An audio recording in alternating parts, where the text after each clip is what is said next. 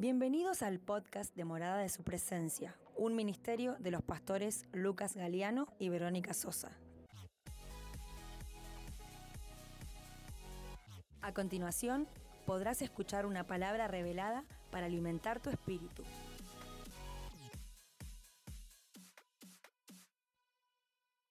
La semana pasada entramos más profundamente a, a todo lo que tiene que ver con el reino de Dios. Les aviso a todos que los chicos de multimedia están grabando los mensajes. em, para los que no pudieron estar, para que escuchen, son las dos, las dos, eh, los dos mensajes que se enseñaron son muy fuertes. El primero fue algo muy, muy fuerte. El segundo entramos más en conceptos acerca del reino. Y tenía en mente hoy mi corazón entrar un poquito en los principios. Hay muchos principios en el reino de Dios.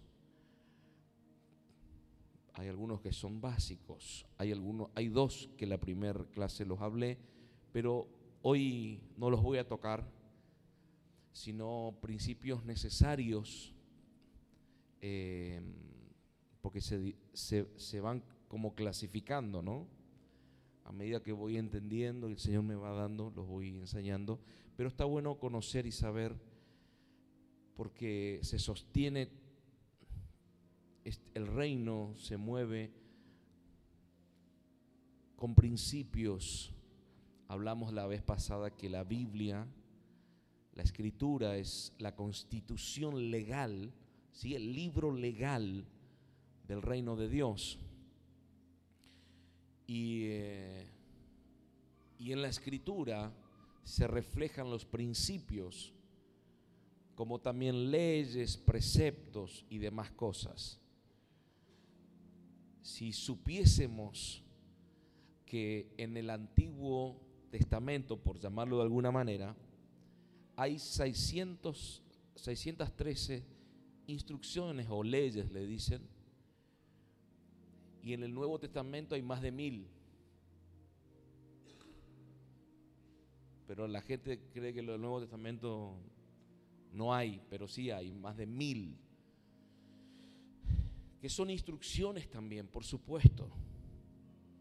Pero no voy a entrar en profundidad con respecto a eso, solo decirte que la escritura tiene que ver con un libro legal. Así como nuestro país, nuestra, nuestra ley máxima es la Constitución Nacional, la escritura, la Biblia, voy a decir la escritura, ¿no? La palabra de Dios es la Constitución nacional o legal del reino de Dios. Amén. Por eso es muy importante comprenderla, leerla, tenerla presente, porque ahí están, ahí está, está todo, eh, en la escritura está todo, están los principios, están las leyes, están las, las promesas, las normas, cómo debemos caminar, cómo debemos socializar en el reino, qué es lo para qué estamos, todo, todo está ahí adentro. Entonces, es importante esto. Los que no han escuchado las dos, eh, los dos mensajes anteriores, después le piden a los chicos de multimedia que ellos sí lo están proveyendo. Son unos CDs, ¿no es cierto? ¿Son los CDs? Sí. Muy bien. Creo en el nombre de Jesús que después lo pasaremos a algún, ya formar parte de un libro que estamos trabajando en eso, lentamente, pero estamos trabajando. Amén. Gloria a Dios. Una de las cuestiones que tenemos que entender, y los que anotan, anoten, está bueno por ahí anotar porque uno se, va memorizando a medida que va anotando. Si no, después tienen los CDs. Dice, pastor, yo no puedo anotar porque no presto atención. Bueno, escúchame y después podés buscar los CDs. Tenemos que entender y recordar que los principios en el reino de Dios son eternos, son inmutables y son inviolables. Esto es importante saber. Son eternos, siempre han estado, siempre van a estar. Son inmutables y son inviolables. Inmutables porque no tienen mudanza, siguen siendo siempre los mismos, no cambian. Eternos porque son para siempre. Inviolables porque no podemos violar un principio ya establecido.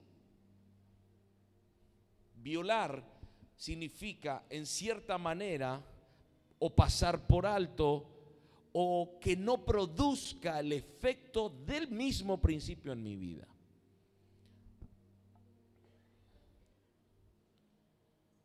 El Señor vino a la tierra principalmente, y lo hemos hablado, dijo él, vamos a leer para que dice, pastor, ¿de dónde sacó eso? Lucas 19.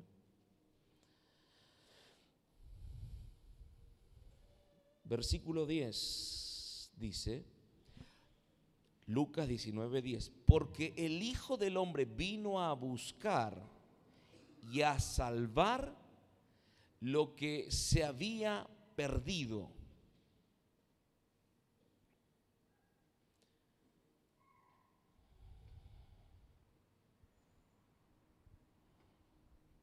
Y yo entiendo que una de las cosas que vino a buscar y a salvar es a los hijos perdidos de Israel. Pero también lo puedo relacionar con algo, con una, porque eso es una visión, pero con una cosmovisión que viene de parte de Dios, donde vino a recuperar lo que se perdió en el huerto. Lo que por desobediencia Adán entregó a Satanás.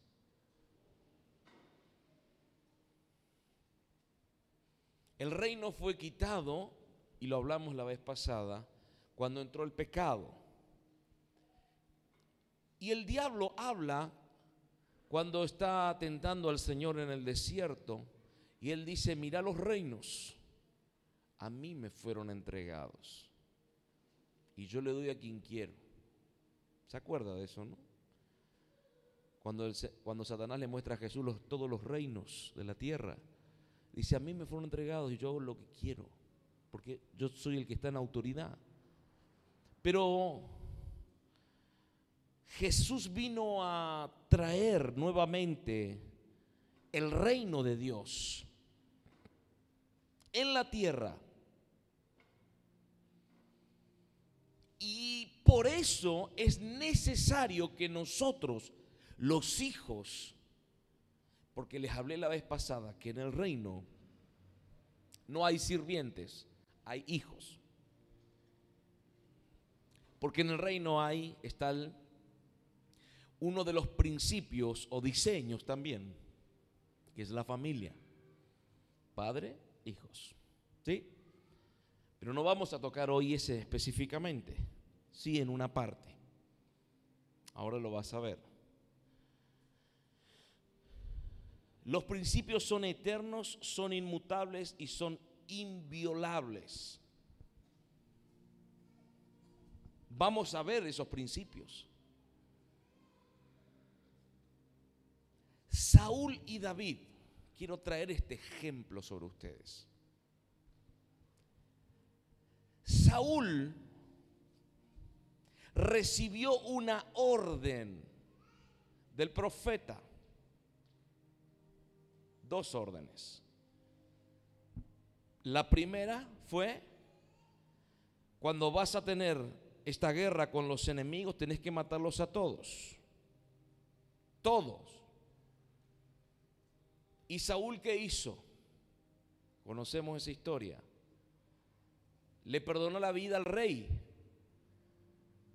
creyendo que le iba a agradar a Dios, pero no fue la orden de Dios a través del profeta. El profeta es la voz de Dios.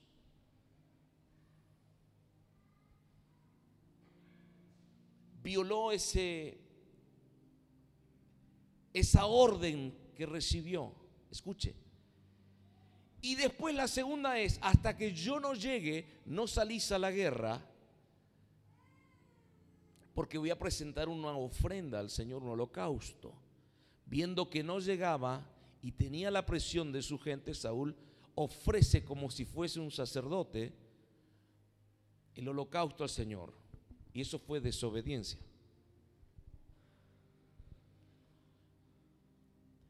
Pero por otro lado, David también metió la pata. David dice que cuando salían las naciones a la guerra, David mandó a toda su gente, pero él se quedó. Que aquí ya hubo un error, pero no importa, seguimos.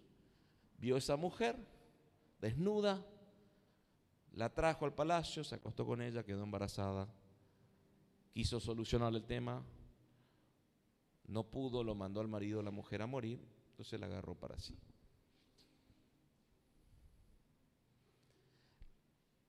Sí, hasta ahí.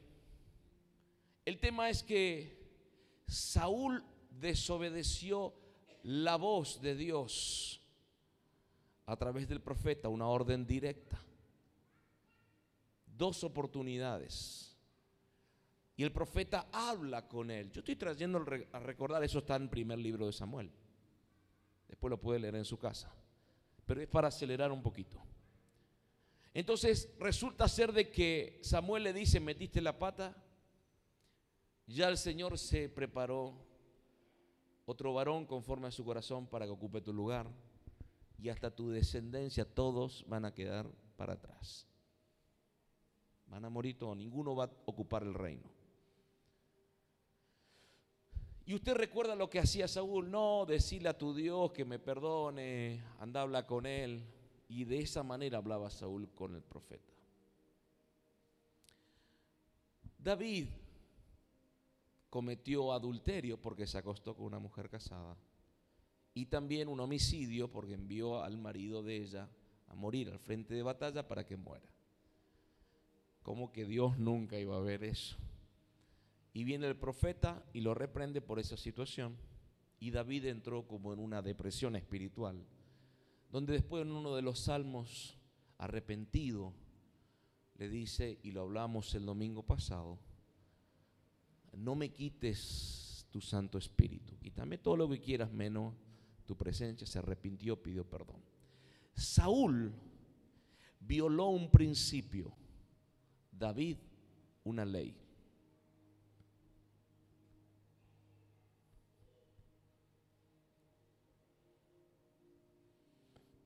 Donde vamos a entrar ahora. Saúl violó un principio espiritual. Oyendo la voz de Dios, claramente por el profeta desobedeció.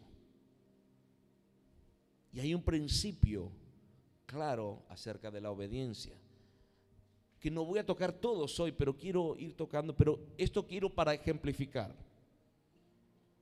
Y David violó una ley. No adulterarás y no matarás. Ya estaba establecida la ley de Moisés. Cada uno de ellos terminó de una forma diferente. Bajo nuestro punto de vista, David, el error de David, pudo ser más engorroso y escandaloso que el error de Saúl.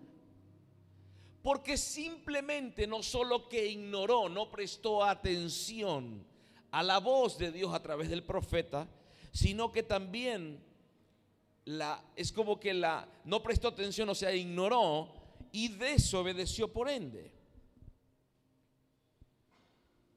Pero Samuel era el padre espiritual o la autoridad sobre Saúl.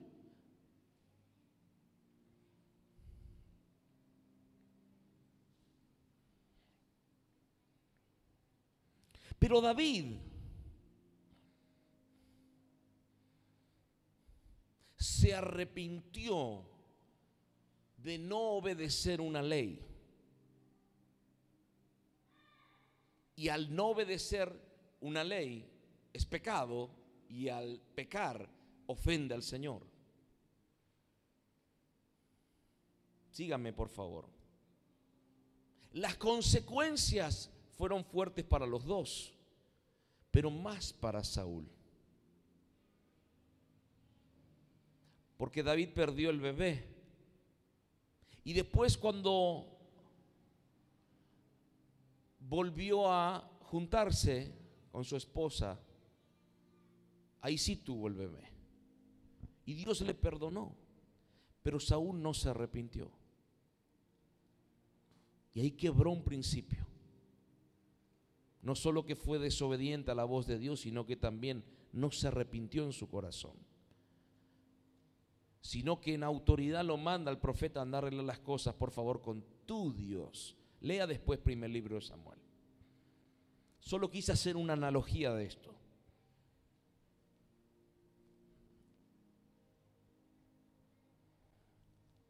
¿Sabe lo que es una rastra? Lo voy a poner en otro ejemplo. Si usted viene en un camión,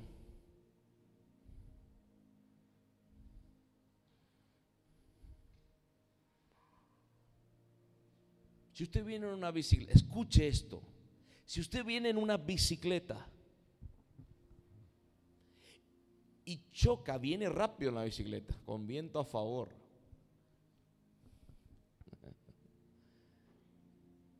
O en una moto y choca un camión. ¿Le va a pasar algo al camión? Te va a pasar algo a vos. ¿No es cierto? Encima el camión venía cargado, ni se movió el camión.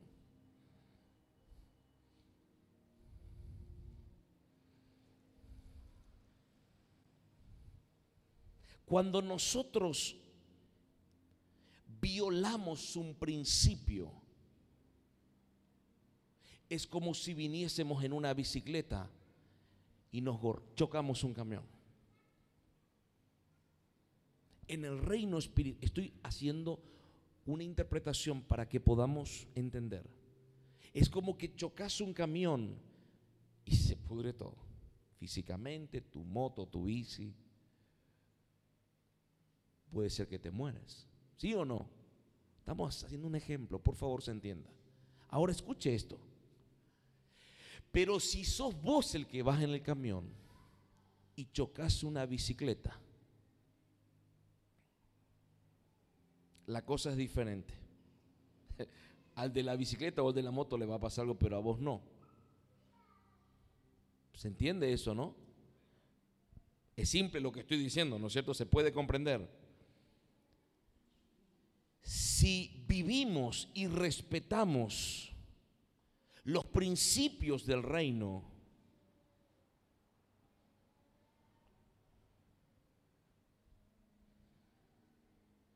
vamos a estar guardados. No nos va a pasar lo que no nos tiene o no debería pasarnos.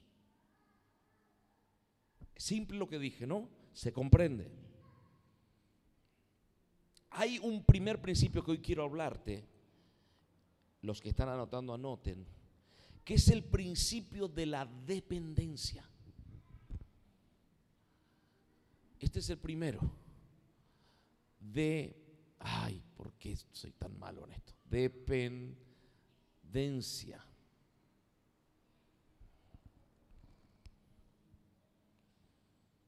Lo hemos hablado un poquito la, la vez pasada y la anterior. Pero el versículo clave es Mateo 5.3. Dichosos, felices o bienaventurados los pobres en espíritu, porque el reino de los cielos les pertenece. Hablamos de pobres en espíritu, no hablamos de esto. Cuando Jesús se refiere a los pobres, se está refiriendo a personas que necesitan ayuda, que necesitan de Él, porque está hablando del Espíritu. Los pobres en espíritu son los que reconocen que precisan de Él. Mateo 5.3, puede anotarlo.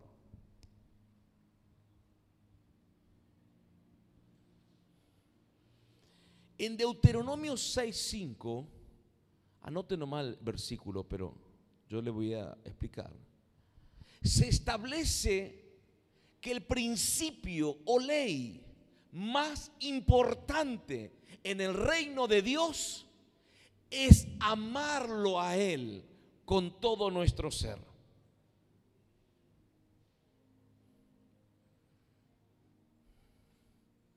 Y en Mateo 22, 37, Jesús vuelve a reafirmar este principio. Vamos a leerlo para que podamos comprobarlo.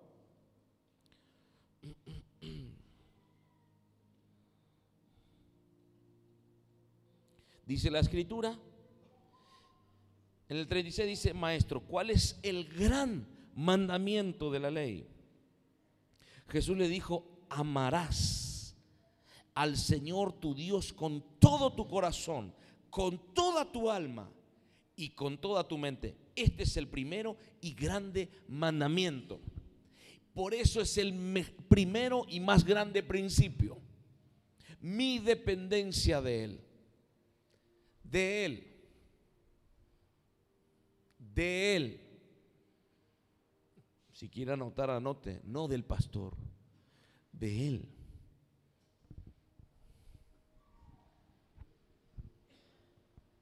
Amarás al Señor. Míreme, voy a enseñarte.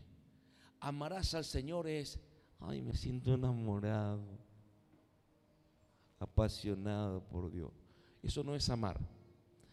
Ese sí es un sentimiento, pero amar, la pasión es un sentimiento, como una conexión, como una atracción, pero amar, Jesús dijo, me aman los que me obedecen.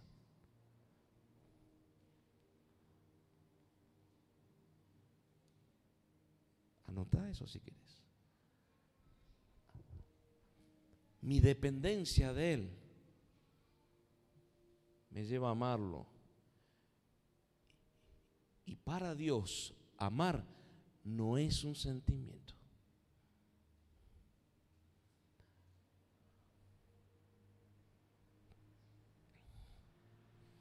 Amar, Jesús dijo claramente, me aman los que hacen lo que yo les mando, los que me obedecen. Si vos venís a alguien y le preguntás, vamos a ponerle un ejemplo acá, José Arbusto, ¿amás a Dios? Sí, amo al Señor. Y hoy más que nunca, ah, y lo estás obedeciendo y en algunas cosas no. Tanto no lo amas entonces. Porque para Dios amar no es una emoción o un sentimiento. No es el corazón que te late fuerte cuando viene la presencia. Esa es una reacción de tu cuerpo que tiene cuando viene la presencia. Amar es obedecer lo que Dios quiere que haga.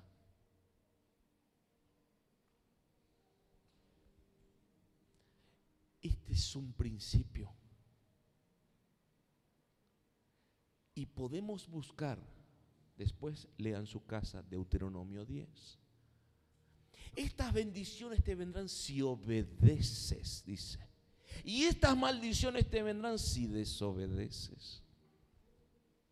Es un principio, una ley espiritual. Es un principio dentro del reino de Dios. No, pero pastor, la gracia y el amor de Jesús. Entonces esa ley fue abolida por la gracia y el amor. No, no, no, no, no, no fue abolida. Recibiste a Cristo, sos salvo, aleluya. Pero porque sos salvo, necesitas obedecer.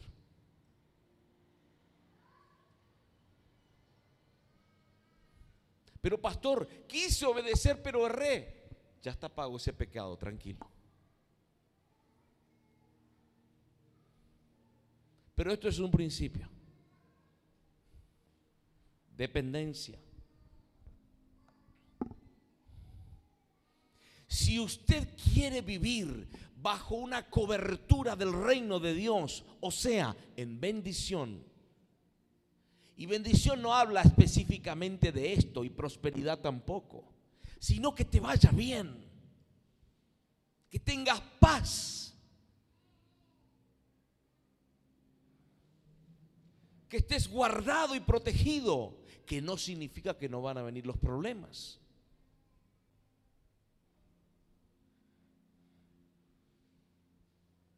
Hay un principio que es el de la dependencia.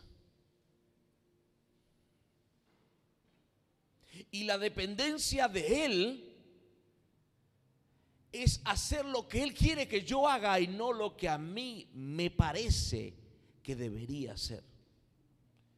Yo te estoy enseñando principios.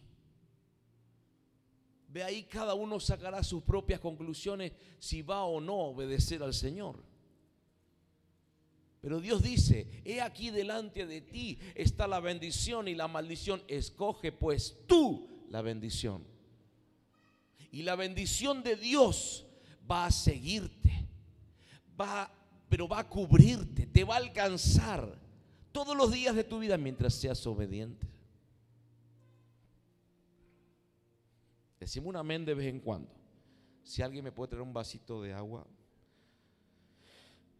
le voy a bendecir también.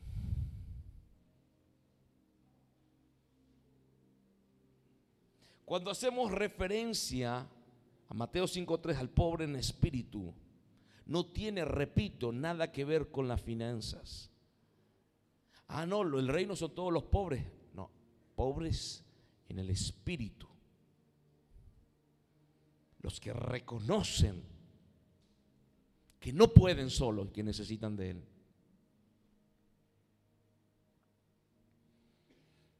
Y esto tiene, está mucho más allá de una posición económica. Tiene que ver con nuestro corazón. Reconocer que una vez que vine a Cristo, nada puedo hacer sin Él.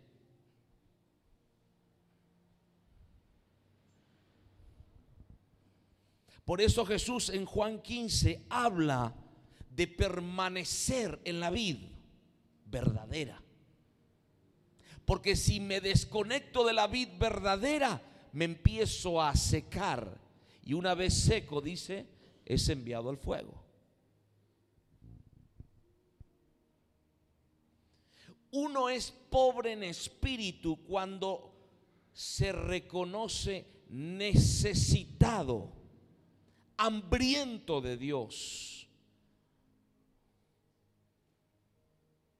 Buscador de su presencia.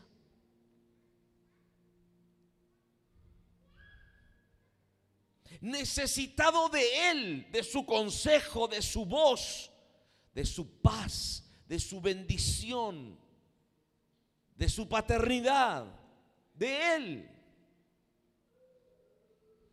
Entonces, en Mateo 18, dice la escritura, versículo 3.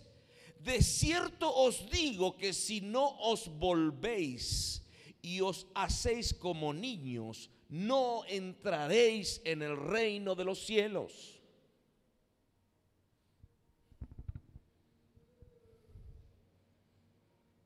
La vida de un niño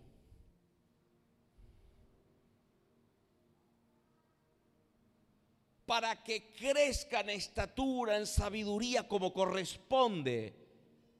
No lo puede hacer solo, precisa de un adulto, de uno maduro que le ayude a crecer. Esa es la lógica.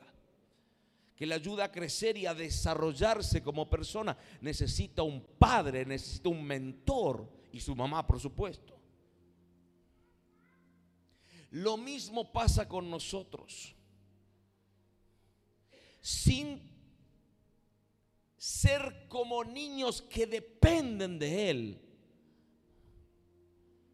no podremos crecer y avanzar sin una paternidad, una mentoría de parte de Dios. Por supuesto, Dios usa las personas que puso, como en mi caso, pero es hacia Él todo, una dependencia de Dios.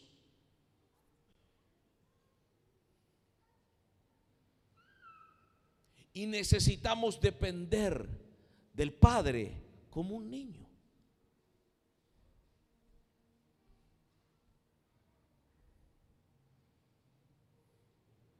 Niégueme que si usted pasa tiempo en la presencia de Dios, en su intimidad con Dios, no te sentís seguro. Négamelo. Te sentís protegido sustentado, amado por Él, valorado.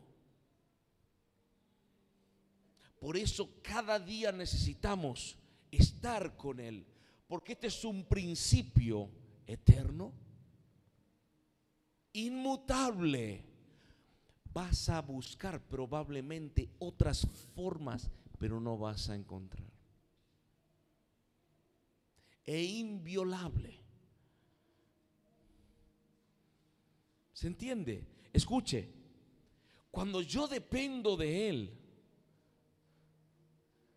Dios no va a cambiar su parecer acerca de mí. Y lo que en la intimidad, en el secreto me habla, aunque le esquive el oído, aunque mira hacia, hacia otro lado, me va a seguir repitiendo lo mismo. ¿Qué te quiero decir? Si estás caminando, por ejemplo, con falta de perdón y entras a orar, si entras a la presencia de Dios, el Espíritu Santo te va a seguir diciendo, perdona. No importa si lo querés escuchar o no, Él va a seguir hablando lo mismo hasta que perdones. No, capaz que. Capaz que Él ya, se, ya no me va a decir más nada y me va a seguir bendiciendo.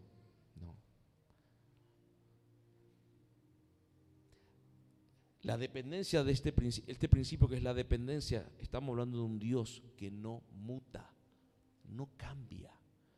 Dios es el mismo. Vos sabés que, pastor, antes el Señor ponía en mi corazón de diezmar. Ahora ya no, se ve que Él cambió su forma de pensar conmigo. Dios no cambia. No, sí cambia, va a estar. Porque a mí no me dice más nada. Se ve que ya me dejó tener vía libre con ese tema.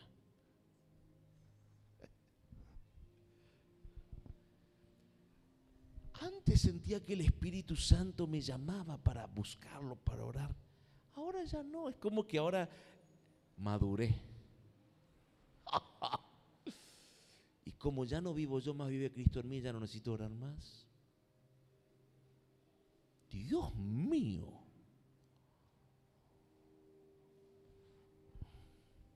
No maduraste entonces. un niño desea siempre pasar tiempo con sus padres. Cuando tenemos un corazón de niño que es un corazón inocente, queremos estar siempre con papá. ¿Es así, María Luques? Hace poco tiempo, y lo compartí con algunos, le dije, vine orando al Señor y diciéndole que quiero volver a tener un corazón inocente.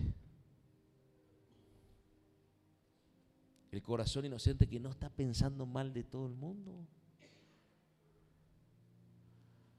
¿Viste cuando vos dice, estás tan acostumbrado que pasaste tantas cosas que te fallaron, te traicionaron, que hablaron mal, que te metieron 10 cuchillazos en la espalda? A vos nunca te pasó eso, ¿no es cierto? Tu familia te traicionó, tu vecino te traicionó, tu amigo te traicionó. Entonces cada vez que viene alguien a decirte, che, vos sabes que me gustaría conocerte, ser tu amigo, ya pensás, mmm, este me viene a robar. Y, capaz que viene parte de Dios. A mí me ha pasado. Porque sigo siendo un ser humano.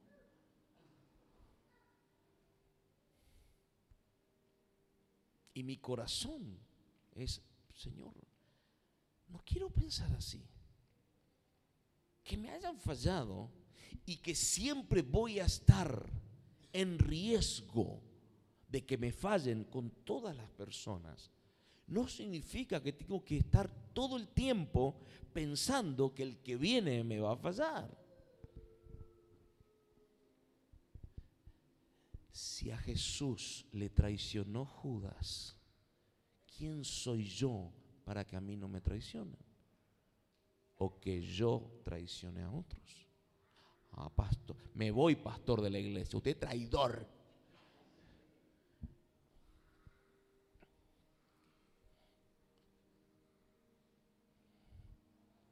El corazón inocente que va a la presencia de Dios, que precisa de Dios y en la presencia te sentís guardado, protegido, seguro, bendecido, renovado siempre. Amén. En el Evangelio de Juan dice la escritura, capítulo 15, yo le leo rápido. Yo soy la vid verdadera, versículo 1, y mi padre es el labrador. Todo pámpano, toda rama que en mí no lleva fruto, lo quitará. ¿Quién? El labrador. Y todo aquel que lleva fruto, lo limpiará, para que lleve más fruto. Ya ustedes están limpios por la palabra que os he hablado, permanezcan en mí, yo en ustedes. Como el pámpano, las ramas no pueden llevar fruto por sí mismos si no permanecen en la vid, así tampoco ustedes si no permanecen en mí. Yo soy la vid, ustedes los pámpanos, las ramas. El que permanece en mí y yo en él, este lleva mucho fruto porque separados de mí nada podéis hacer. El que en mí no permanece será echado fuera como pámpano y se secará. Y los recogen, los echan en el fuego y arden. Para entrar al reino, amados, es necesario un corazón de niño que quiera depender del Padre todo el tiempo. Un corazón inocente. Así es el corazón de un niño, ¿sí o no? Ayer estábamos terminando de cenar y en un momento Vero quedó ahí en el comedor y yo, bueno, me, me fui a acostar. ¿Quién estaba en mi cama? El petizo. Ahí estaba en el medio, tapadito. Y en el medio. ¿Qué se acabó? Hoy duermo acá.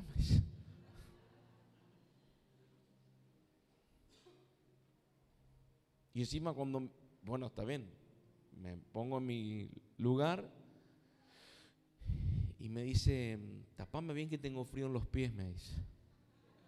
Toma mate. Precisa tener tiempo con los padres. Así también tenemos que ser nosotros con nuestro papá. Siempre. Dependemos de Él. Dependencia.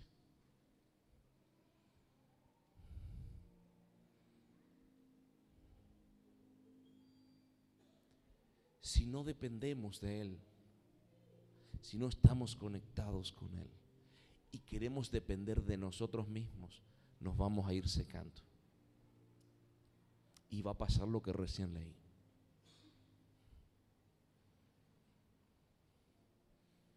Todo lo que necesito se lo debo pedir a Él, porque dependo de Él. Y no debo o no debería hacer algo, decidir algo, accionar en algo, sin primero consultarle a Él. A Él. Decime amén. Como parecía, entendí, pastor. A Él tenés que consultar. Primero. Porque vas a venir y vas a decir, pastor, te quiero consultar algo. Y lo que te voy a decir es esto, ¿le consultaste al Señor primero? Y le estoy consultando. No, no, no, al Señor. En oración. Está bueno recibir un consejo, está bueno recibir una... Para eso está usted, pastor. ¿Para qué le voy a consultar a él si le puedo preguntar a usted? ¿Y si me equivoco? No, usted no se va a equivocar, usted perfecto.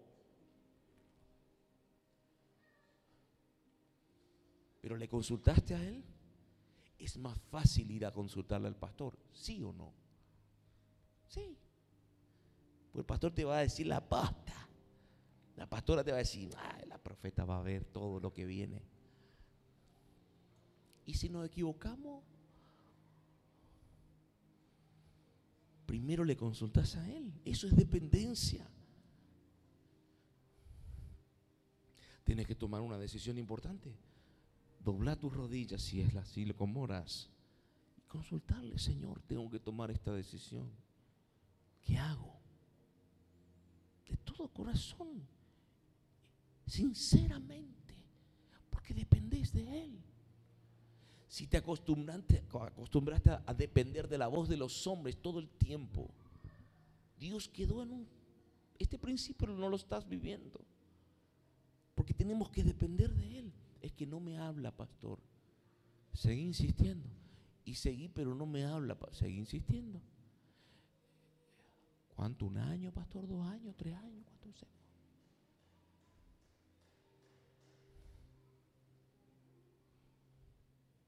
Esto tiene que formar parte de mi vida y de la tuya.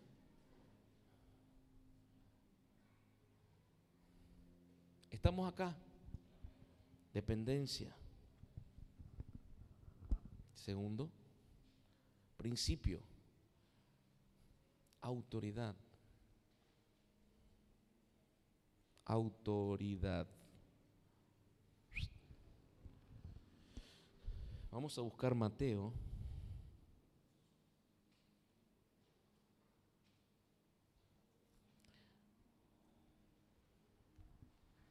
Versículo, capítulo 8, verso 5.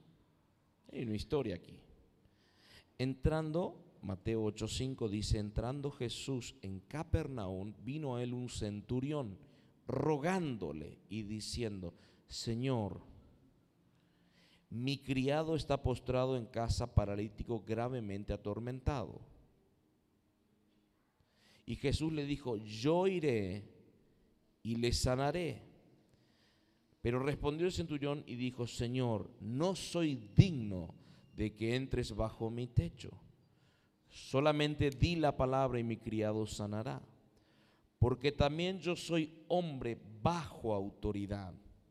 Y tengo bajo mis órdenes soldados. Y digo a este, ve y va. Y al otro, ven y viene. Y a mi siervo, hace esto y lo hace. Al oírlo Jesús se maravilló y dijo a los que le seguían, de cierto os digo que ni aún en Israel he hallado tanta fe. Aquí habla de fe totalmente, pero habla de reconocer autoridad.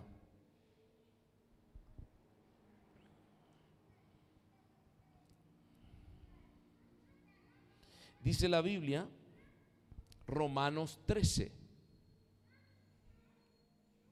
Yo sé que hay otras versiones, pero voy a leer la que venimos haciendo. Reina Valera 1960. Dice, Romanos 13, sométase, versículo 1, toda persona a las autoridades superiores.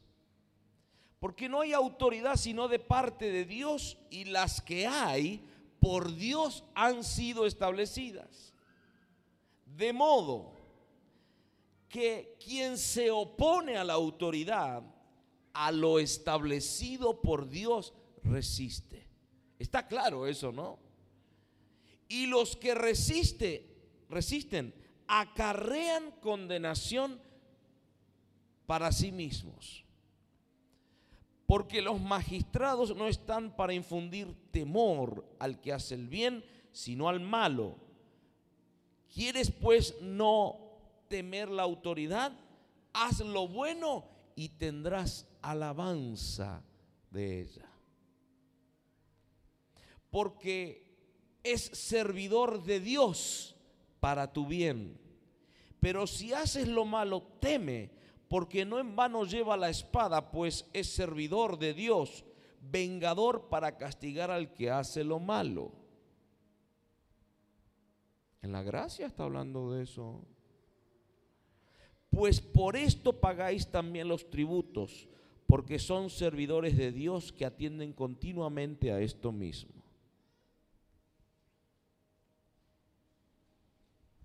No es fácil guardar este principio.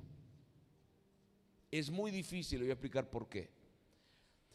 Porque hay, escuche lo que le voy a decir, hay tanta orfandad, no solo en el mundo, sino en la iglesia. Hijos que no tienen padre y al no tener padre se transfiere en rebeldía en su vida y se oponen a toda autoridad. La rebeldía es oponerse a lo que ya está establecido. Ahora, Dios quiere restaurar la paternidad y por ende darle identidad a los hijos. ¿Para qué? Para que la rebeldía sea quitada también.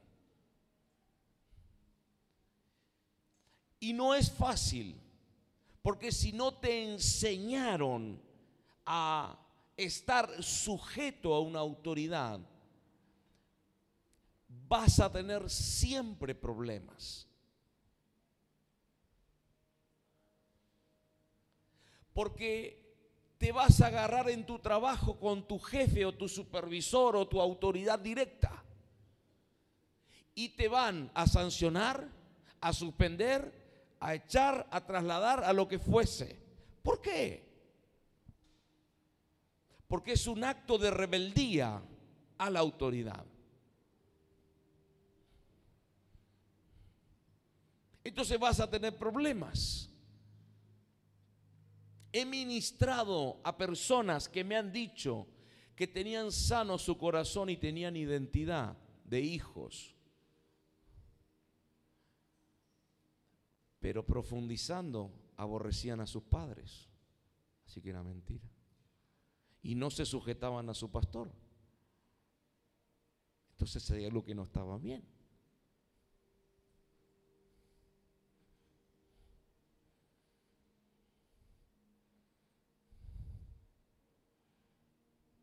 A nadie le gusta que otra persona te diga lo que tenés que hacer.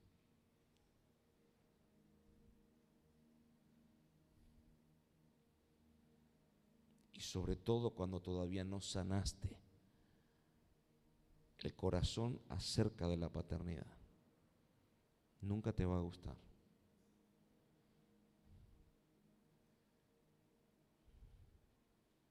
Qué silencio, ¿no?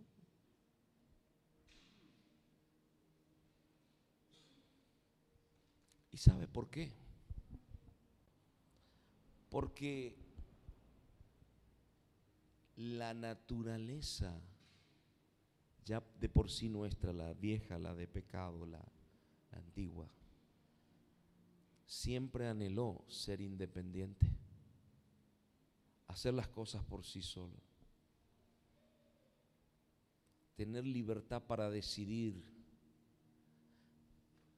en, forma extrema. Pero en el reino de Dios, estamos sujetos a una autoridad y seguimos siendo libres. Los que no, porque hay, hay muchas doctrinas que están surgiendo. ¿Sabía eso usted? Hay iglesias que están iniciándose, pero sin pastores, porque no quieren estar sujetos a una autoridad. Imagínese el fruto que va a haber ahí. Imagínese el fruto.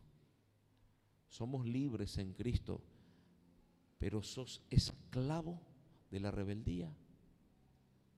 Porque no te quieres sujetar a un pastor, a una autoridad, o en tu casa a tus padres.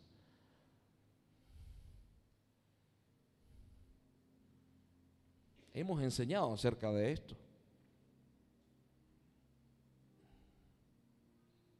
No, te, no, con papá no quiero saber nada. Eso es rebeldía.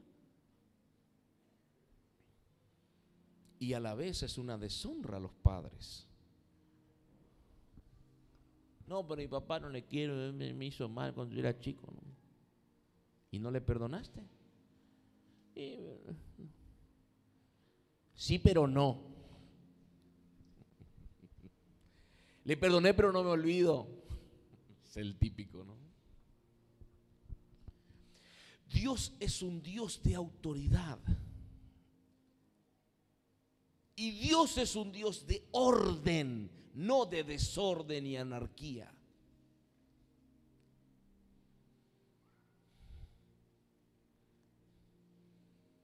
Saúl presentó holocausto que a él no le correspondía presentar sino a su mentor, a Samuel, a su autoridad. Saúl era rey, pero tenía una autoridad que era el sacerdote. Pero como él no quiso sujetarse, en otras palabras, hizo lo que hizo y tuvo consecuencias.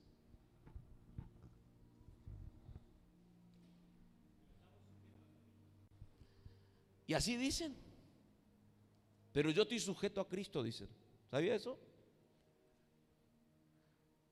Yo no, como que me dijo el otro día uno, el, el, mozo, me dijo, yo no creo en los hombres, creo en Dios. Bueno, gloria a Dios le dije que no cree en los hombres, cree en el Señor. Vamos todavía. Pero el dicho típico es, yo estoy sujeto a Cristo, no a los hombres. Pero aquí dice Romanos,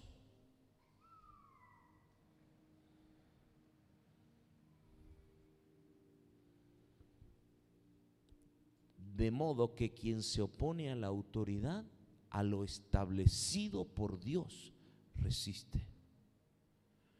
Y los que resisten acarrean condenación en sí mismos. No pretendas Estoy enseñando, ¿eh? no estoy condenando ni nada, estamos aprendiendo.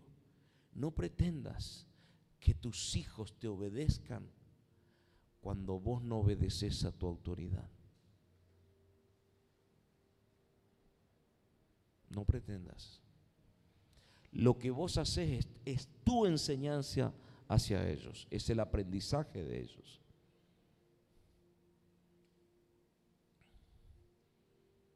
Y Dios, como es un Dios de orden, se mueve por orden. Y Dios estableció autoridad en cada hogar, en cada familia, en cada lugar hay una autoridad.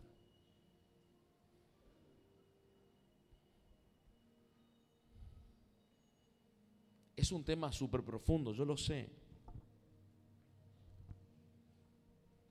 Pero hay muchos hombres y mujeres a quienes Dios los ha llamado a cosas grandes, grandes, ¿eh?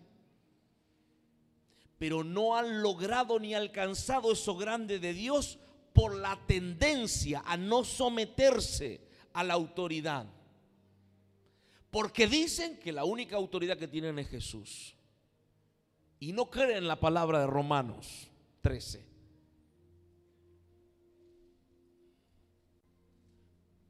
Ah, solamente Cristo me manda. Pastor, sorry.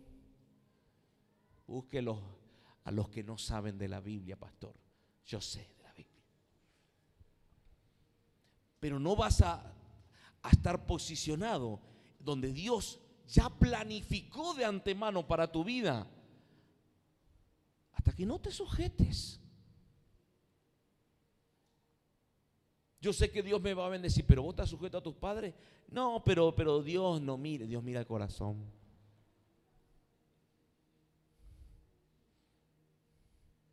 ¿No entendiste nada?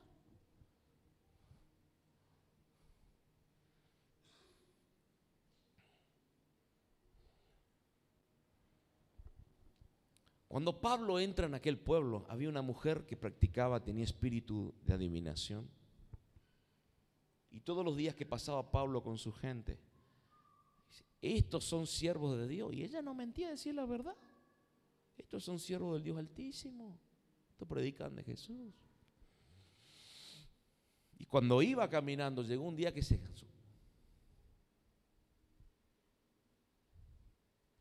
Y echó fuera el demonio de adivinación salió de ese cuerpo. ¿Por qué? Porque el nombre de Jesús tiene poder, sí, totalmente. Pero Pablo estaba sujeto. Pablo estaba ahí por el respaldo de un concilio apostólico. Por supuesto que sujeto a Cristo. Por supuesto que sí. Pero Dios estableció en la tierra al hombre como autoridades, a la mujer como autoridades. En la iglesia, los pastores. En cualquier iglesia hay una autoridad.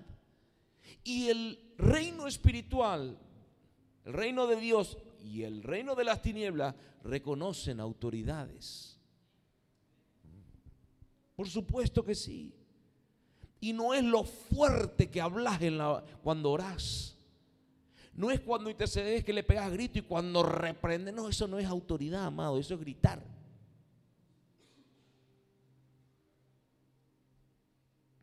Imagínate un intercesor haciendo guerra espiritual y no estando sujeto bajo autoridad.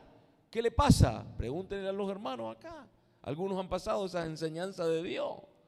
Caen enfermos, caen internados, se le muere el perro, se le... siempre le pasa algo. Porque Satanás se ríe cuando no quieren sujetarse, estar bajo autoridad. Y le pegan los gritos. Esto es súper largo y es muy profundo, por supuesto, pero es un principio del reino. Es un principio. No importa cuántos vengan y te digan, pozo el capo. Vos la tenés clara. Vos, vos, vos, vos estás en otro nivel. Qué pastor ni qué pastor. Vos estás en la gloria. Les voy a contar un testimonio chiquitito y rápido para no quedarnos en el tiempo. Hace poquito Lucio viajó a Tucumán a ministrar. ¿Sabía eso? Bueno, algunos sabían. Fue a ministrar. Y él fue a ministrar en un congreso, en una iglesia, pero lo han invitado de dos iglesias, algo así fue. Y Lucio, antes de ir a ministrar en esas dos iglesias que le invitaron, primero me habló a mí. Porque lo que yo respaldé de él fue el viaje a ese congreso, pero había dos iglesias más que lo invitaron. Eh, pastor, pero fue a predicar el mensaje. De que... Sí, pero él estaba bajo autoridad. Entonces él me manda mensaje y me dice, me invitaron a estos dos lugares. Domingo a la siesta y el lunes era, ¿no es cierto? el sábado. Y me dice, pastor, me invitaron. Te aviso, si me das el ok, yo les doy el ok a ellos. Eso es estar bajo autoridad. Y Dios lo va a usar. Y van a ser bendecidos los que estaban ahí. Pero pastor, es una pavada. Es un principio. No es una pavada. Es un principio bíblico.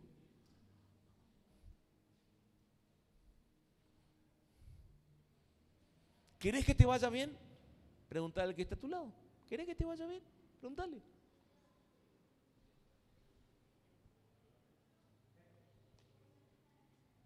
¿Qué te dijo? No sé, voy a orar. Oh, Dios mío.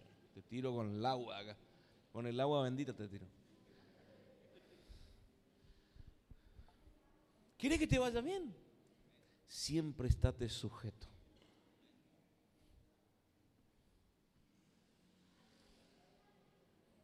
¿Seguimos?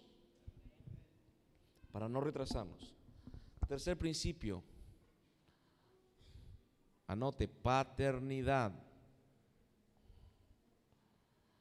Lo que nosotros veníamos enseñando y que vamos a continuar, estuve entrenando los padres, futuros padres, esposos.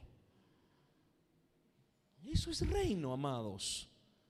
Ese no es el mensaje de Jesús, sino que dentro del reino está la paternidad, al igual que la autoridad, al igual que la dependencia, al igual que el, el amor al prójimo. ¿Me explico? Pero escuche, vamos a buscar Juan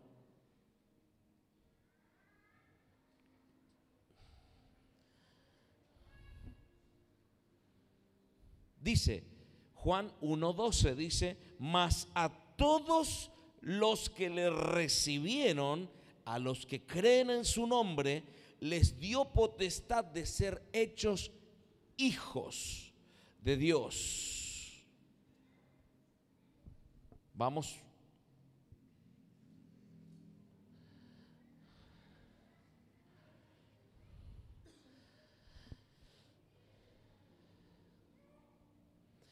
Génesis 7, 1, a partir del primer versículo dice, dijo luego el Señor a Noé, entra tú y toda tu casa en el arca, porque a ti he visto justo delante de mí en esta generación. De todo animal limpio tomará siete parejas, macho y su hembra, más de los animales que no son limpios, una pareja, el macho y su hembra. También de las aves, verso 4, porque pasados aún siete días yo haré llover sobre la tierra 40 días y 40 noches y raeré sobre la faz de la tierra todo ser viviente que hice. E hizo Noé conforme a todo lo que le mandó el Señor. Era Noé de 600 años cuando el diluvio de las aguas vino sobre la tierra. Y por causa de las aguas del diluvio entró Noé el arca y con él sus hijos, su mujer y las mujeres de sus hijos. Aquí está hablando ya de paternidad, desde Génesis. Hay tantos versículos, amados, tanto, y hemos hablado de este tema. Dice versículo, em, versículo eh, primera carta de Corintios capítulo 4, verso 15. Porque aunque tengáis diez mil años en Cristo, ayos son mentores, no tendréis muchos padres. Esto está diciendo Pablo. Pues en Cristo Jesús yo os engendré por medio del Evangelio. Al reino de Dios solo entran los hijos, no los primos, no los vecinos y no los simpatizantes.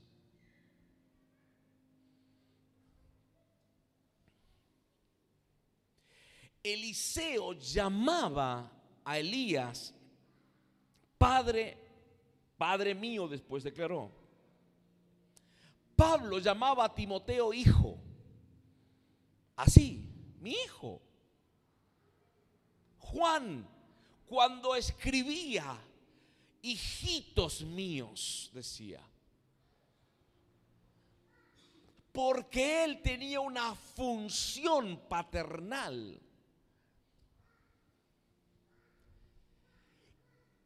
Y esto es un principio bíblico, no es un tema de los últimos días, nuevo, no, es un principio antiguo, lo he hablado la primera vez que hablamos. La paternidad, al igual que el reino, es un principio de reino que es antiguo, no es nuevo. No es nuevo. Dios nos pone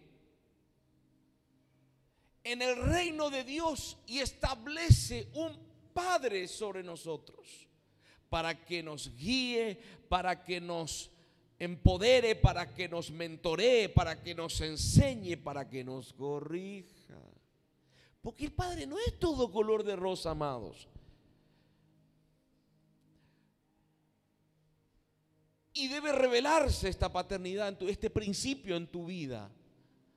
Porque si no se te revela, te choca que el pastor te corrija.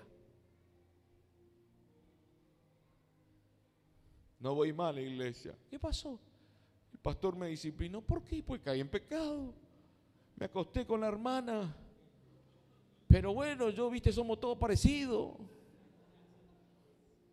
Y me, me disciplinó seis meses y nada, me había otra iglesia donde no te disciplinen. Hay iglesias donde no te van a disciplinar. Es verdad eso. No te van a corregir. Te van a decir, no importa, la sangre te cubre, tranquilo. Seguí haciendo lo que querés.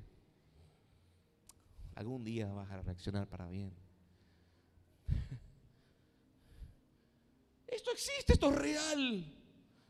Dios establece padres y lo he enseñado en toda genética de todo varón. Está siempre esta capacidad paternal. Que no la pongas por obra en tu vida, que no la uses, que no la hayas forjado, es otra cosa. Pero todos los varones han nacido con esta capacidad, al igual que la mujer con el de ser madre. Algunos se enojan, yo nunca, yo, yo no nací para ser mamá. Por supuesto que sí, que tu carácter no esté formado, forjado es otra cosa. Pero Dios estableció de esta manera.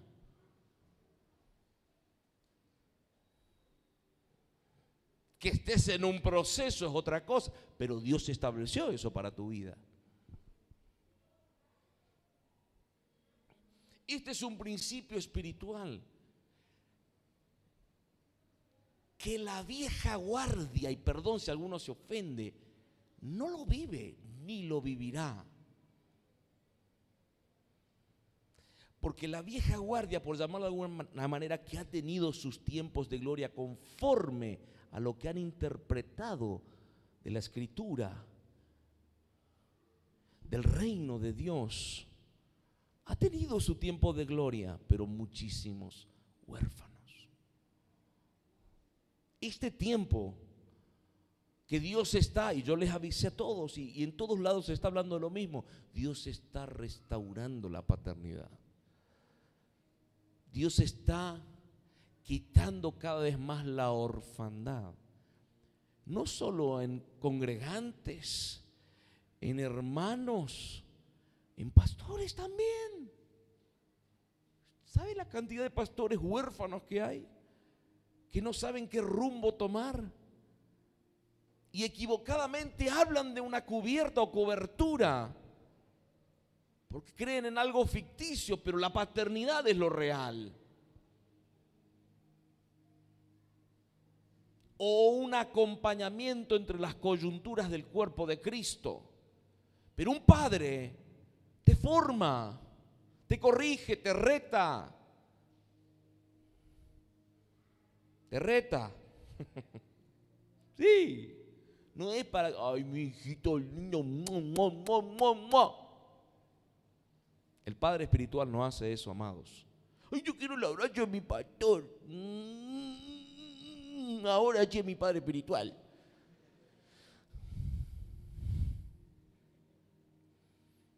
Cuando tu padre espiritual te rete y te corrija, amalo más que antes. Porque eso es amor. No el abrachito de ocho. De ocho, mm, te amo, padre espiritual.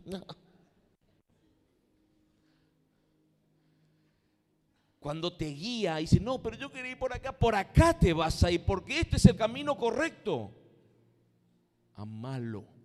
Aunque no interpretes algunas cosas, amalo y obedece. Y te va a ir bien. Porque probablemente si Dios puso un padre es porque ve cosas que no ves o transitó cosas que no transitaste en las cosas de Dios.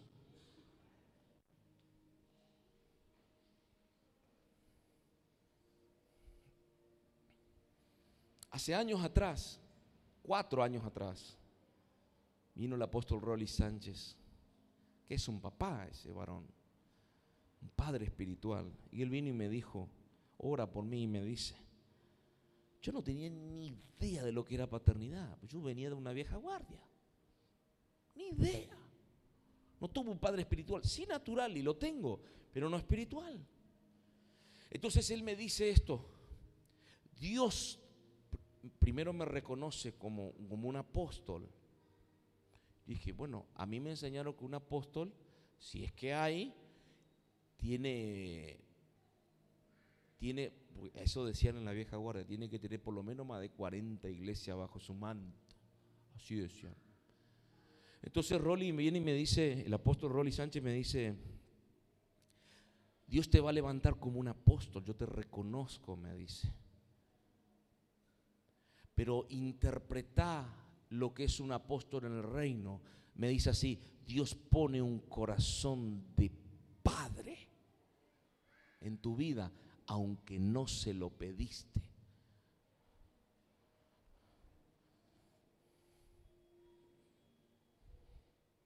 Ayuné tres días en contra de lo que me acababa de decir él. ¿En serio? Me encerré y ayuné tres días en contra. Y después tuve mi trato de Dios en el tercer día, cuando Dios ahí me habló. Clarito me habló, clarito me habló. Y me hizo entender lo que significa la paternidad. O me introdujo por lo menos.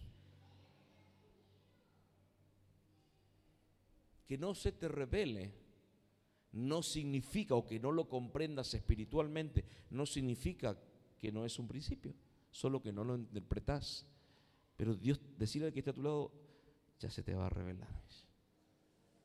Y ahí van a cambiar muchas cosas. Acá han contado testimonios de hermanos, hermanas que, que estaban en contra de eso. Hasta que el Espíritu Santo les revela este principio, se le abrió todo el panorama espiritual por la paternidad. Amén. La paternidad va a quitar la orfandad del corazón.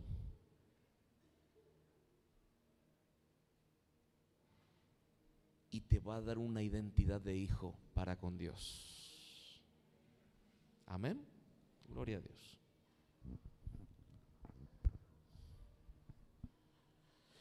Ay, Jesús de Nazaret. Aceleramos, ¿qué hora es? ¿12? Nada, nada, no, hasta la una estamos. Vamos a acelerar. El principio, ya habíamos ofrendado, así que este cuarto principio, que está relacionado con el quinto, es malo, podría poner los dos juntitos, que es el dar. Amados, ¿qué dice la Biblia? Dios es amor. Dios no es un sentimiento, oh, mi sentimiento. No, no, no, no, no es un sentimiento. Dios es amor. Y dentro del ágape de Dios, del amor, el interno, está la esencia de dar.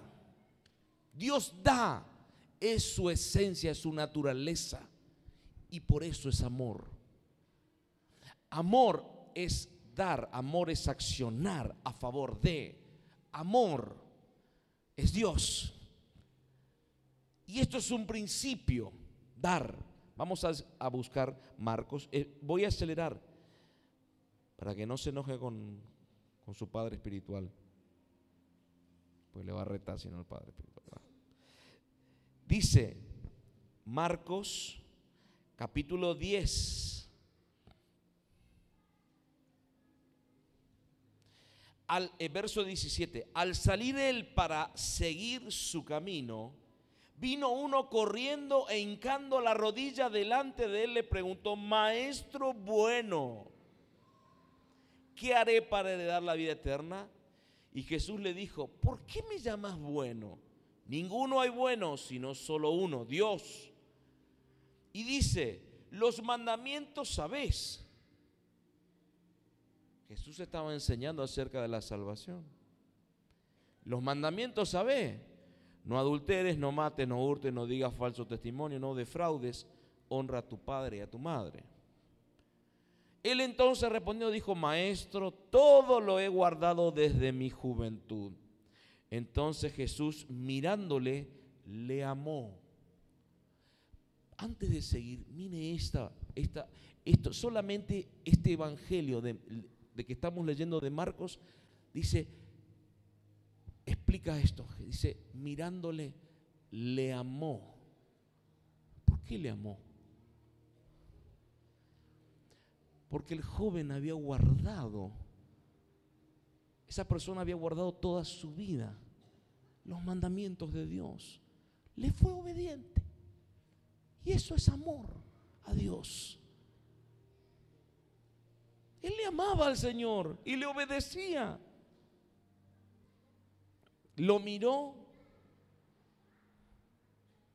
y le amó. Oh, es tremendo esto. Y le dijo, una cosa te falta. Ay, dijo el. Anda, vende todo lo que tienes y dalo a los pobres. Y tendrás tesoro en el cielo y ven, sígueme tomando tu cruz. Pero el afligido por esta palabra se fue triste porque tenía muchas posesiones. Tenía una costumbre también de no dar.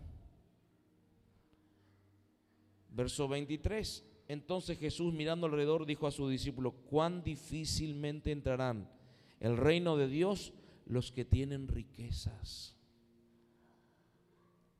Ah, entonces hay que ser pobre para entrar al reino de Dios. No, no, no, no. Si miramos el contexto, se entristeció porque tenía muchas posesiones. Amaba el dinero. No podemos servir a dos señores o las riquezas, porque vamos a amar a uno y al otro lo vamos a tener por poco. Pero lo que Jesús se refería no es que vos seas pobre para entrar al reino del cielo, hermano. Perdón, me sale el paraguayo de adentro. Pero la gente enseña eso. Tengo que regalar todo lo que tengo y que mi familia padezca hambre para poder entrar al reino. No es el amor a las riquezas, al dinero. Porque donde está, dice claramente, donde está el tesoro. Cuando ponemos el, corazón en la riqueza, ese es nuestro tesoro.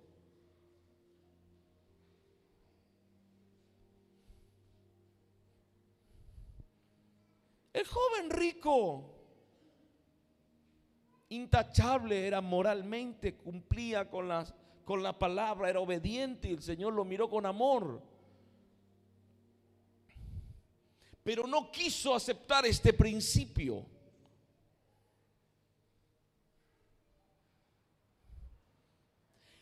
Este mundo nos enseña a que tenemos que vivir centrados en nosotros mismos que todo debe ser para mi beneficio.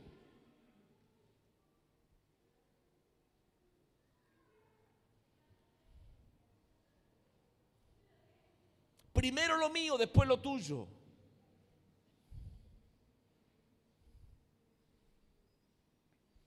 Pero este es un principio importantísimo. Porque si cerrás la mano al hambriento, al desnudo, al que está herido. Te centraste solamente en vos.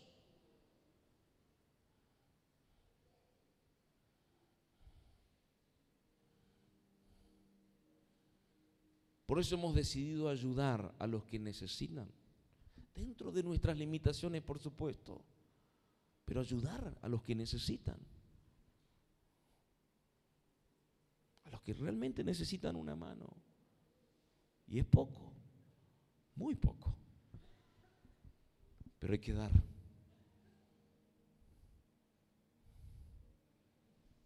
El quinto, el principio de la fe. Hebreos 11. Ya estamos terminando, quédese tranquilo. Hace terminamos, hacemos una oración y se va. Hebreos 11 dice, después la, la fe, la certeza de lo que se espera, la convicción de lo que no se ve. Porque por ella alcanzaron buen testimonio los antiguos. Por la fe entendemos haber sido constituido el universo por la palabra de Dios, de modo de lo que se ve fue hecho de lo que no se veía. Por la fe Abel ofreció a Dios más excelente sacrificio que Caín, por lo cual alcanzó testimonio de que era justo, dando Dios testimonio de sus ofrendas, y muerto aún habla por ellas. Por la fe Enoch fue traspuesto para no ver muerte y no fue hallado, porque lo traspuso Dios, y antes que fuese traspuesto tuvo testimonio de, que, de haber agradado a Dios. Pero sin fe es imposible agradar a Dios, porque es necesario que el que se acerca a Dios crea que le hay, que es galardonador de los que le buscan. Esto es un principio dentro del reino de Dios. Cuando nosotros obramos sin fe, estamos pecando. Todo lo que no viene de fe es pecado. Sin fe es imposible agradar a Dios. en el reino nos movemos por la fe. Amén. Por la fe servimos, por la fe obedecemos la palabra de Dios, oramos, el justo por la fe vivirá, nos congregamos por la fe, adoramos a Dios por la fe, creemos, Él está y obedecemos. Y esta fe nos justifica.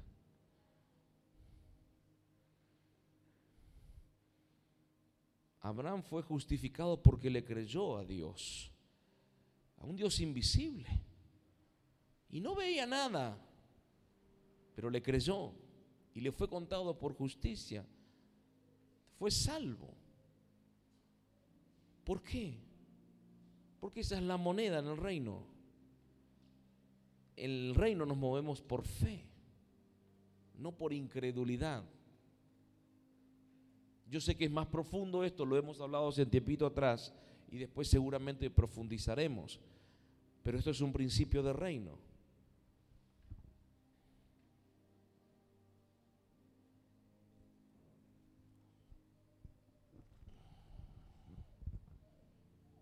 Y ya cerrando, el último que tiene que ver con el cuarto. Lo podemos poner como cuarto también, pero vamos a ponerlo como sexto, porque es un principio bíblico. Es la ley o el principio de la siembra y la cosecha. Y es el último, que créame que ya después de esto ya oramos. Siembra y cosecha. Este es el sexto. Gálatas 6, versículo 7 dice, no os engañéis. Dios no puede ser burlado. Dos puntos. Pues todo lo que el hombre sembrare, eso también segará o cosechará. Esto es un principio, amados. Siembra y cosecha. Fíjese que acá no está hablando específicamente acerca de, de finanzas solamente, sino acerca de todo en nuestra vida. Amén. Escuche, no os engañéis. No te engañes a vos mismo. Lo hablamos un poquito el domingo. Algunos se justifican, acomodan la escritura, un versículo bíblico a su favor para justificarse, queriendo creer una mentira, un engaño de algo que están haciendo mal, para justificarse, para fundamentarse. Pero no nos engañemos. Dice, no os engañéis, Dios no puede ser burlado. Porque esto ya es un principio. Esto está establecido. Todo, escuche, todo. Yo pondría y subrayaría todo. Porque si me dijese algunas cosas, bueno, ahí podríamos empezar a buscar y a escudriñar un poquito más la Biblia, pero me dice todo, todo lo que el hombre sembrare, eso también va a cosechar. Todo. Gálatas 6:7. Todo. Todo. Lo he enseñado. Sembraste odio. Vas a cosechar odio. No vas a cosechar amor. Porque no es lo que sembraste. Sembraste amor. Vas a cosechar amor. Tarde o temprano. Tarde o temprano. Sembraste una buena relación con los hermanos vas a seguir cosechando eso.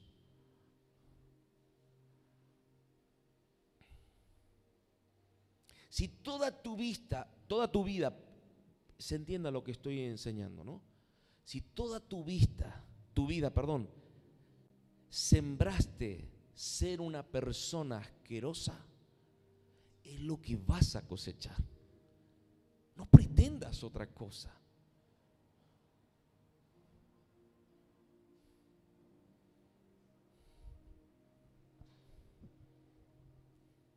Sembraste mentiras, se cosechan mentiras. Sembraste traición, lo vas a cosechar. Sí o sí. Sembraste honestidad, vas a cosechar honestidad.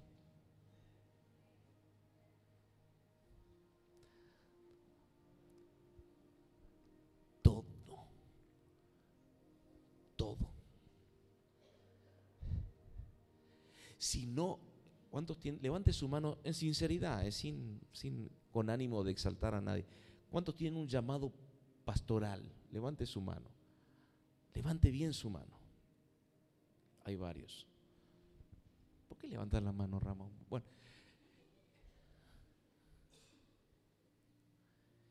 Si en este tiempo sembraste deshonra, desobediencia, rebeldía con tu pastor. Cuando seas pastor, si es que llegas a que Dios te levante como pastor, lo vas a cosechar. No importa cuánto le pidas perdón al Señor, pero acá dice todo lo que sembras, lo vas a cosechar. O sea, ahí, cuando seas pastor, vas a ver que los hermanos son rebeldes con vos, desobedientes, y vos decís, ¿por qué? Le voy a decir una cosa, le voy a contar un, no un testimonio, le voy a contar algo. Con mi esposa, al que era nuestro pastor, siempre fuimos obedientes. Por más de 11 años. Entonces yo sé que voy a cosechar obediencia en muchos. Porque lo sembré. Aunque no hemos estado siempre de acuerdo en sus decisiones. Pero fuimos obedientes, sujetos, que es lo que, uno de los principios. Sembramos obediencia.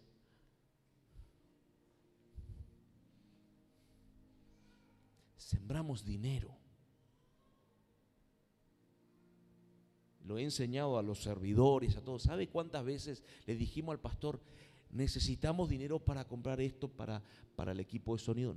Jamás ni mi esposa, ni mi suegro, ni mi cuñado, ninguno le fue a pedir un peso partido por ah, porque tenían pastor. No, no, no, porque entendimos también este principio y este. Dar, obviamente. Y sabíamos que la cosecha siempre viene, siempre. Aunque lo hacíamos por amor al Señor, siempre. Jamás le fui a decir eso cuando estaba a cargo de una obra. Eh, pastor, hay una deuda, me acuerdo, de luz, de, agua impactante en el... Eh, le miro así como que está... En, el local de, donde estoy pastoreando. Jamás le voy a pedir un mango. Si no alcanzaba, porque yo estaba a cargo de una obra, de mi bolsillo, ¡pap!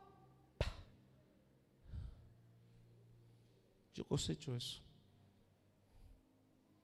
Porque es una siembra. Sembraste tiempo con tus hijos, lo vas a cosechar en tu vejez. Lo vas a cosechar. Sembraste ser tacaño, lo vas a cosechar. Qué tremendo este principio, ¿no? Lo vas a cosechar. Dice Lucas 6:38. Den y se les dará. Den y se les dará. Ahí nomás. Lucas 6:38. Dad y se os dará.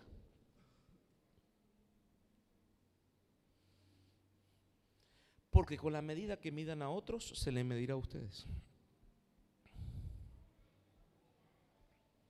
Ya estoy terminando, ¿eh? ya, no hay más. Ya estoy cerrando este punto y nada más. Amados, en las finanzas es lo mismo.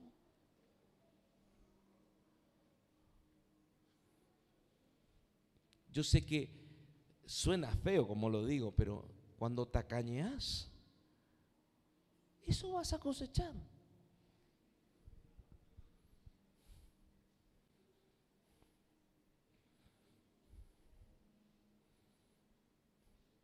Cuando te desprendes en las finanzas, también eso lo vas a cosechar.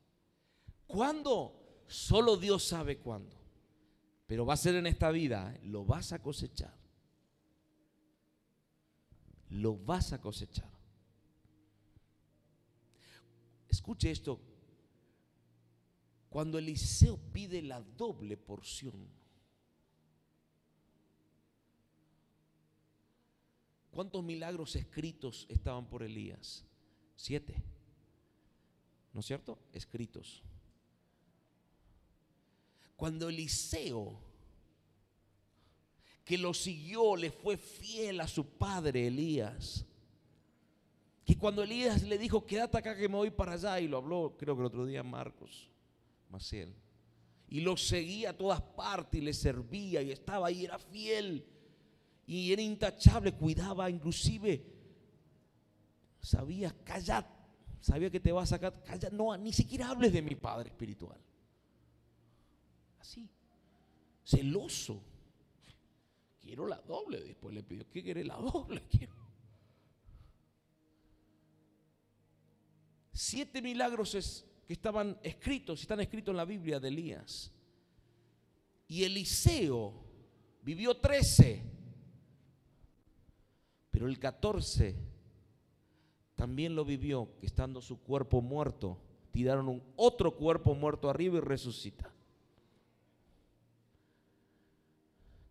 Decirle al que está a tu lado, vas a cosechar lo que sembraste aunque sea tu último aliento en esta vida terrenal.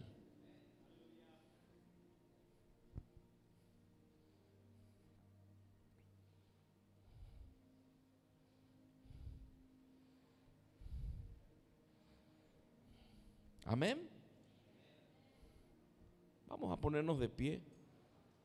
Te dije que ya estaba terminando.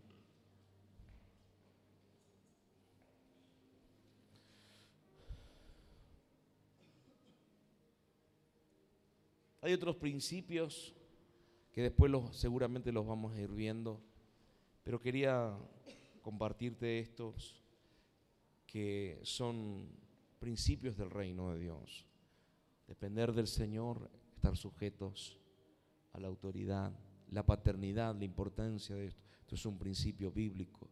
Los que son papás, los que son esposos aunque no tengan hijos, pero son sacerdotes del hogar y representan una figura paterna dentro del hogar, en la familia. No, pero pastor, yo no tengo hijos, no soy un padre, sí, porque el sacerdote, o sea, el varón, tiene una figura paterna con la esposa. El dar, la fe, el sembrar. Esto es reino, amados. Estos son principios. No hablé de, leyes específicas, hablé de principios que están establecidos y se cumplen. Todos los que te dije se cumplen. no lo podés mutar, no se puede cambiar, ya están establecidos y son tremendamente poderosos. Se cumplen en la vida de la gente, se cumplen. Todo y cada uno de los que hablamos hoy, los que han anotado, después véanlo, los que consiga después el CD. No para hacer publicidad, sino para aprender, para volver a recordar esto. Esto es muy fuerte, amados. Y muchos, al ignorar o tenerlo por poco a esto que se enseña, después vive consecuencias y no son agradables. Pero el Señor nos está, nos está enseñando, nos está metiendo en esto, porque somos hijos. Somos hijos. Decirle que a tu lado sos un hijo de Dios, sos una hija de Dios. Y tenemos, hay principios en el reino que tenemos que conocer y entender. Amén. ¿Qué te parece si oramos? para despedirnos. Para más información, visite nuestro sitio web www.moradadesupresencia.com.ar o también búscanos en nuestras redes sociales, Facebook, Instagram y Twitter como Morada de su Presencia.